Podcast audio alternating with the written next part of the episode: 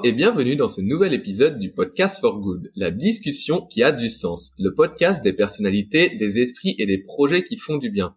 Aujourd'hui, je retrouve Arnaud de la Fouchardière, président de Viti Rover. Bonjour Arnaud et merci d'être là avec moi aujourd'hui. Bonjour Robin. Eh bien Arnaud, aujourd'hui dans notre discussion, on va essayer de parler euh, de, de Viti Rover, mais on va d'abord parler de vous pour euh, comprendre votre parcours, comment vous en êtes arrivé euh, jusqu'à la tête de Viti Rover, et puis ensuite on va parler surtout euh, glyphosate et euh, alternative au glyphosate. Vous allez nous expliquer plein de choses. Euh, je sais que voilà, vous avez plein de choses à nous, apprendre et à nous faire comprendre vis-à-vis de, de, cette problématique. Donc, j'ai pas envie de, de faire une, introduction plus longue. Je vais vous laisser, je vais vous donner la parole tout de suite et je lance tout de suite la machine à curiosité for good avec une première question. En quelques mots, Arnaud de la Fouchardière, c'est qui et quel a, quel a été votre parcours avant Viti Rover eh bien, euh, j'ai toujours fait la même chose. Je suis un entrepreneur récidiviste, c'est-à-dire que j'ai passé ma vie à créer des entreprises euh, et à essayer euh, de d'en faire des succès et en général euh, à les vendre euh, à partir du moment où euh, il y avait une opportunité de le faire. Et par exemple, eh bien, j'ai créé une agence de communication, plus précisément de marketing opérationnel, qui s'appelait Tequila, que j'ai euh, euh, dirigé pendant dix ans et qui a été revendu à 100% à TBWA, qui est donc une filiale d'Omnicom, le, le, premier groupe mondial de communication. Ensuite, j'ai fait une autre entreprise qui s'appelait Marco Poli et qui était le premier site de vente d'électroménager et de d'informatique sur Internet. Et ce site a été revendu à Orange France Télécom euh, au moment de la nouvelle économie et donc dans des conditions euh, magnifiques. Et puis ensuite, j'ai créé une autre entreprise s'appelait Novinit, qui faisait dans le la, la téléphonie, euh, on va dire, tout ce qui est aujourd'hui le iPhone ou le smartphone d'une manière générale. Alors c'était avant cette période-là, puisque c'était en 2006-2007, et que le keynote de de Steve Jobs présentant le, le iPhone était en janvier 2007. J'y étais à San Francisco. Euh, et donc, euh, on, on, avait développé, euh, euh nous, euh, un, un, projet tout à fait équivalent à ça, qui n'a pas été un succès par manque de moyens, je dirais, et puis parce qu'il y avait en face de nous des gens qui avaient effectivement des milliards à mettre sur la table, en particulier Apple, Samsung, etc. Mais ça a été une magnifique expérience qui a duré euh, dix ans, euh, tout à fait enthousiasmante euh, et, passionnante, qui s'est terminée à, San Francisco pendant deux ans. Et puis ensuite, je suis rentré en France et là, j'ai rencontré mon associé Xavier David Beaulieu, qui est aujourd'hui le directeur technique de l'entreprise et qui était l'inventeur de Vitirover, un viticulteur euh, ou plutôt un ingénieur d'une famille de viticulteurs qui se pose la question euh, de l'intérêt euh, d'utiliser des gros tracteurs et à plus forte raison des désherbants chimiques dans un environnement tellement tellement pur, tellement magnifique que celui de la vigne et tout ça pour produire un produit aussi précieux que le vin à plus forte raison à Saint-Émilion. Et donc il a eu l'idée à l'époque, confronté à cette situation, euh, de d'inventer euh, une machine euh, qui soit autonome, qui n'abîme pas le, les sols et qui permette de faire le travail qu'a fait le glyphosate pendant 40 ans de manière propre. Voilà, c'est l'histoire du démarrage de Vitirover. Justement, le glyphosate, je trouve ça intéressant que vous en parliez parce que en fait, on en parle beaucoup, on sait qu'il y a des problématiques, mais euh, parfois, voilà, pour, pour beaucoup de personnes, ça reste encore assez flou. Est-ce que vous pouvez nous, nous, expliquer un petit peu ces problématiques? Qu'est-ce qui, qu'est-ce qui ne va pas avec le glyphosate, bien qu'il ait des avantages? Au départ, s'il a été utilisé, il avait des avantages, mais pourquoi aujourd'hui il est un peu réprimandé? Globalement, l'agriculture, depuis euh, le début de l'histoire du monde euh, et de l'agriculture, ça consiste à développer une plante qu'on a choisie, par exemple la vigne, en éliminant tout ce qui peut gêner euh, euh, cette plante principale. Et donc tout ce qui pousse naturellement sur le sol. Alors on a commencé avec une arère et puis un homme derrière euh, qui labourait, et puis ensuite on a mis un bœuf, et puis ensuite on a mis un cheval, et puis ensuite on a mis un tracteur pour continuer à labourer et à enfouir, tuer ces plantes qui poussaient spontanément. Et puis tout d'un coup, il y a 40 ans, Monsanto a débarqué avec une idée géniale qui était effectivement le glyphosate, qui était un désherbant chimique qui tuait tout sur son passage excepté la plante principale. Et donc, par exemple, dans la vigne, eh bien, euh, plutôt que de passer avec un cheval ou avec un tracteur et une charrue derrière euh, à quelques kilomètres à l'heure, en étant très vigilant de ne pas blesser ou couper un pied de vigne, eh bien, on passait avec un, euh, tracteur et un pulvérisateur à 5 ou 6 kilomètres à l'heure et on balançait des, des, deux côtés du rang de manière, et y compris tout le rang d'ailleurs, de manière à, à tuer toute cette végétation qui pousse spontanément. Euh, bah, ça a été euh, extrêmement euh, pratique parce que ça coûtait très peu cher et que ça devait un boulot formidable en en tout sur son passage. Et donc pendant des années, eh bien les agriculteurs se sont réadaptés à ce nouveau mode opératoire, à ce nouveau mode de conduite de de la vigne qui consistait à mettre des désherbants chimiques.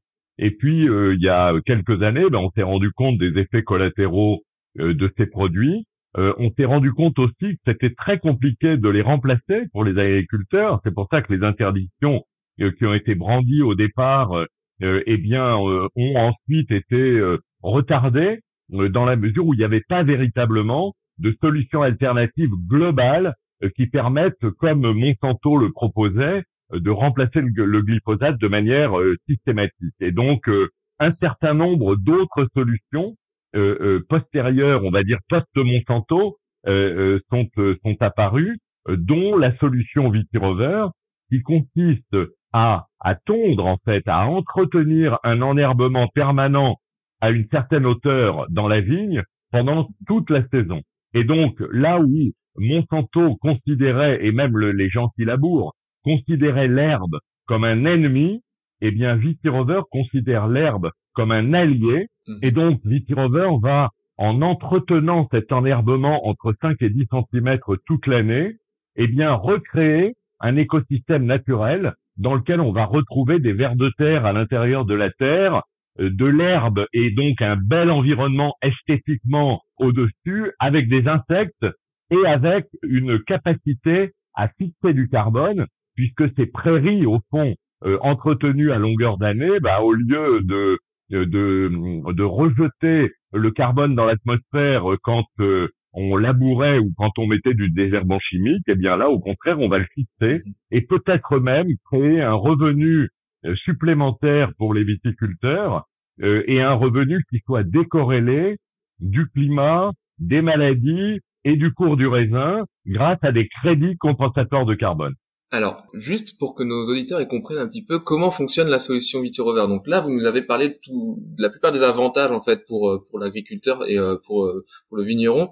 Mais comment ça fonctionne concrètement? Quand vous vous arrivez chez eux, vous mettez la solution en place. Euh, eux, en fait, qu'est-ce qui va qu'est-ce qui va se passer pour eux? Comment comment bah, concrètement la, la, solution elle garde justement ces 10 cm d'herbe, elle arrive à à, à, capter ce carbone. Pourquoi et, et comment l'engin, en fait, la, la, la solution, elle, elle, fonctionne? Euh, Vous connaissez euh, les les robots tondeurs de jardin Eh bien, c'est exactement la même solution qui a été adaptée pour des environnements agricoles et industriels.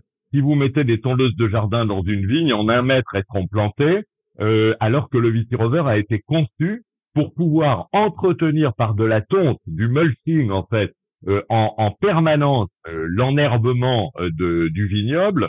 Et donc, on met le robot au début du printemps et le robot va rester jusqu'à la récolte, en gros jusqu'à fin août, hein, et un peu plus tard dans certains cas, et entretenir cet enherbement à un niveau qui va rester entre 5 et 10 cm pendant toute la saison. Donc, c'est en fait des troupeaux de moutons droïdes qui vont tondre en permanence euh, la vigne. C'est exactement euh, l'allégorie du, euh, du mouton, puisque on, installe des troupeaux de, robots. Ces, troupeaux de robots sont connectés à un berger qui est un gestionnaire de flotte de robots, le gestionnaire du troupeau, qui va superviser le travail autonome de ces robots.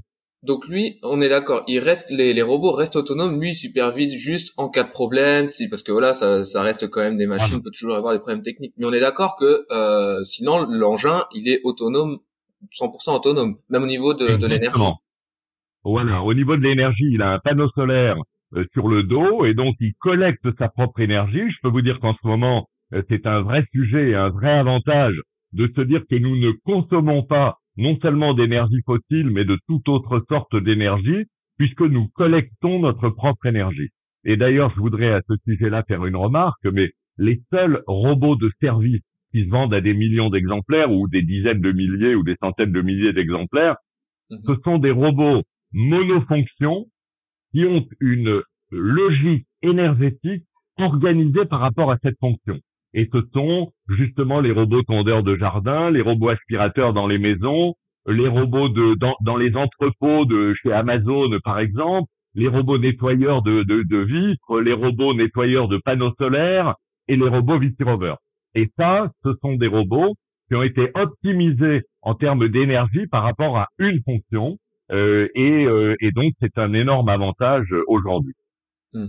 On va parler un petit peu maintenant des différents usages qui sont faits parce que au départ, voilà, le projet, il était surtout pour les vignes. Euh, vous essayez vraiment de, trouver une solution contre le glyphosate pour les vignes, sauf que, bah, en fait, vous êtes rendu compte que, bah, il y a d'autres secteurs d'activité qui auraient pu euh, avoir besoin de, vos services pour aussi limiter euh, bah, leur l'utilisation de produits chimiques, que ce soit le glyphosate ou autre, et continuer à entretenir leur parcelle, quelle qu'elle soit quels secteurs d'activité en fait euh, sont revenus vers vous euh, pour ce pour la solution et du coup vous avez dû vous adapter je suppose comment ça s'est passé tout ça? En fait, je, sans remonter au calendrier grec, le l'énorme avantage que nous avons eu, qui est une coïncidence historique dans le succès des euh, des, des jeunes entreprises, il y a toujours des coïncidences comme ça, c'est le fait que nous ayons démarré dans la vigne.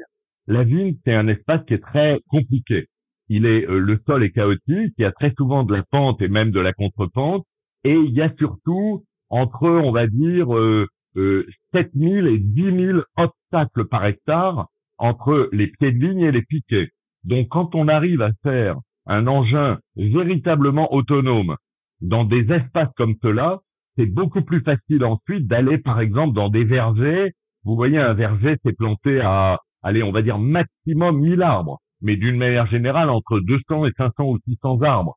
Donc là-dedans, Vitirover est, est comme un, roi dans la mesure où il a été entraîné dans des espaces beaucoup plus compliqués.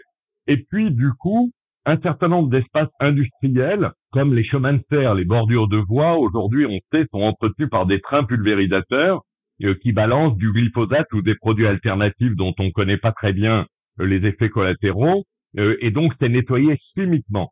Eh bien là, il y a un enjeu d'entretien mécanique à partir du moment où il y a des engins qui sont effectivement euh, autonomes comme les Vitirover. C'est la même chose dans les fermes photovoltaïques où euh, l'entretien du sol est très déterminant puisque si la végétation fait de l'ombre sur un panneau solaire, eh bien la collecte d'énergie sera moins importante. Donc on a en ce moment un très gros marché dans le monde photovoltaïque. C'est la même chose dans les postes de transformateurs haute tension.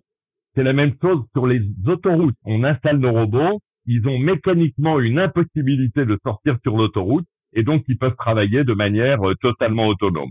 Donc euh, voilà un certain nombre de secteurs dans lesquels l'apprentissage qui a été fait dans ce terrain tellement compliqué qu'est la vigne a rendu possible l'entretien de ces zones industrielles. Et euh, ça représente d'énormes avantages puisqu'il y a en ce moment tout un enjeu de désartificialisation des sols. Vous voyez, une autoroute, par définition, c'est un sol sur lequel rien ne peut pousser. Ça a été artificialisé. Eh bien, euh, il y a un grand enjeu euh, qui est porté par l'Europe, par les gouvernements, etc., de renaturation des sols artificialisés. Et c'est vrai que, par exemple, euh, dans les postes de transformateurs haute tension dans lesquels on mettait du glyphosate, eh bien, les sols étaient du coup complètement tués. et aujourd'hui, ben, il y a une renaturalisation, renaturation des sols euh, par le fait que on laisse pousser la végétation qui est entretenue euh, avec des vitirovers. Voilà là où est euh, beaucoup notre notre enjeu. Vitirover, ça pèse 20 kilos, donc il n'y a pas de tassement des sols, il n'y a pas de création de ravinement comme avec tous les gros engins. À partir du moment où ça pèse 500 kilos, bah, ça crée des, ça, ça marque le terrain. Et ça crée, ça tasse. Dans, et, dans, le, monde, dans le monde agricole, il y a un petit peu, bon, bah, voilà, c'est euh, c'est toujours euh, important. Euh, c'est c'est quelque chose qui est rentré dans les mœurs d'avoir, bon, toujours l'engin un petit peu plus gros. Enfin, pour eux, souvent, hein, c'est pas tous, mais pour beaucoup d'agriculteurs, évoluer, c'est aller vers un engin plus, un tracteur plus gros, quelque chose de plus imposant. Euh, c'est ça la, la réussite. Est-ce que quand vous êtes arrivé avec la solution VT-Rover, il n'y a pas eu un frein en fait euh, au niveau de bah, pour ces personnes-là en fait se dire ouais mais bon là on, on va à l'encontre de ce qu'on a toujours fait en fait. Est-ce que ça n'a pas été quelque chose qui vous a posé problème au départ? Alors si c'est une très bonne question. Euh, effectivement, euh, la logique en agriculture, bah, c'est effectivement depuis toujours de travailler avec des engins de plus en plus gros qui consomment de plus en plus euh, d'énergie fossile d'ailleurs. Euh, et c'est vrai que le fait de débarquer en disant nous allons remplacer quelques grosses machines par un grand nombre de petites machines, si vous voulez, dans une logique de biomimétisme, vous voyez, on imite la nature. C'est comme un essaim de sauterelle. Euh, chaque sauterelle va faire un très petit travail, mais au bout du compte, elle va avoir dévasté tout l'espace dans lequel elle se, elle se, elle se sera posée eh bien, notre logique biomimétique, c'est de déployer ces, ces, troupeaux de très petites machines qui vont faire un, meilleur travail que les très grosses. Et c'est pour ça que euh, il y a deux voies aujourd'hui euh, dans la robotique agricole. Il y a une voie qui consiste à automatiser les solutions existantes, c'est-à-dire faire des tracteurs autonomes. Et sur ces métiers-là, ben, il y a absolument tout le monde. Il y a John Deere, il y a Class, il y a tous les grands fabricants de tracteurs sont en train de faire des tracteurs autonomes et puis il y a des roboticiens qui sont partis directement à faire des gros robots autonomes. Il y en a en France, il y en a en Suisse, il y en a euh, aux États-Unis. Alors que nous avons choisi une solution qui est plus compliquée à vendre parce qu'elle est plus compliquée à comprendre et donc il nous a fallu dix ans pour faire passer le message que notre solution faisait exactement le même travail de manière absolument propre, de manière euh, euh, extrêmement écologique euh, et, donc, nous disons que nous défendons une approche qui est plus propre, qui est moins chère et qui est beaucoup plus facile à utiliser. Vous voyez, quand vous avez un gros robot qui tombe en panne dans une entre deux rangs de vignes, eh ben il faut l'exercer avec un tracteur et une remorque, alors qu'un Rover, eh ben on le prend sous le bras, ça pèse 20 kilos et, euh, et on le change simplement par un par un autre robot. Donc il y a véritablement des logiques, des approches euh, du marché qui sont totalement différentes, avec chacune euh, son potentiel de succès. Et d'ailleurs, euh, j'ai beaucoup d'admiration pour tous mes concurrents qui font des gros robots. Simplement, nous avons une logique parfaitement différente. Et... Est-ce que ça, justement, au tout départ, euh, bah voilà, il a fallu trouver quand même des personnes qui vous fassent confiance. Comment vous avez, enfin, comment vous avez fait pour vous dire, euh, bon bah, va falloir qu'on fasse nos preuves, va falloir qu'on monte. En plus, l'agriculture, il y a un, il y a quelque chose de, de compliqué, c'est que il y a un laps de temps avant de montrer les preuves. Souvent, ça se fait sur plusieurs années pour que les gens se rendent compte des, des effets, parce que bah, le glyphosate au départ c'était très bien, tout le monde était très content, et puis on s'est rendu compte qu'avec le temps, bon, il y avait des effets néfastes. Euh, là, c'est un peu la même chose, mais dans l'autre sens en fait. C'est quelque chose que vous avez mis en place et il y a eu des effets positifs avec le temps, mais tout ce temps-là, en fait, est-ce que ça n'a pas été un peu euh, bah, difficile de, de, convaincre des personnes? Est-ce qu'il n'a pas fallu trouver des gens déjà un peu plus euh, ouvert à une autre euh, un autre type enfin voilà je suppose qu'il a fallu tout à aller fait, tout à fait en fait euh, euh, très spontanément et dans tous les métiers il y a des catégories d'innovateurs et il y a des gens qui sont ce que les Américains appellent innovateurs ou early adopters, qui sont des adopteurs précoces, qui sont des gens qui, quand ils voient une innovation, sont très intéressés. Les grandes entreprises, pour ça, ont des services d'innovation dont le métier est de trouver justement dans des startups ou euh, ailleurs euh, des, des, solutions euh, innovantes qui vont permettre effectivement de remplacer en les améliorant les solutions existantes. Et donc, bah, dans le monde de la vigne, comme dans les autres mondes, on est tombé sur ces early adopters, sur ces euh, innovateurs qui ont voulu tester la solution Vitirover en premier et qui ont euh, étaient, euh, on va dire, les porteurs de bonnes paroles pour nous et qui, nous ont permis de démarrer. Mais cependant, euh, on existe depuis 12 ans et vous voyez que c'est un, un, temps long et il y a des innovations. Globalement, la robotique, c'est du temps long. on a fait cinq générations de prototypes successifs pour arriver aujourd'hui à une solution qui est parfaitement industrialisable et qui est d'ailleurs industrialisée chez notre partenaire qui s'appelle Magna et qui est installé à Blanquefort, qui est un industriel du, du monde de l'automobile et qui s'occupe de fabriquer nos robots en quantité industrielle pour répondre aux très gros appels d'offres que l'on gagne en ce moment. Hmm.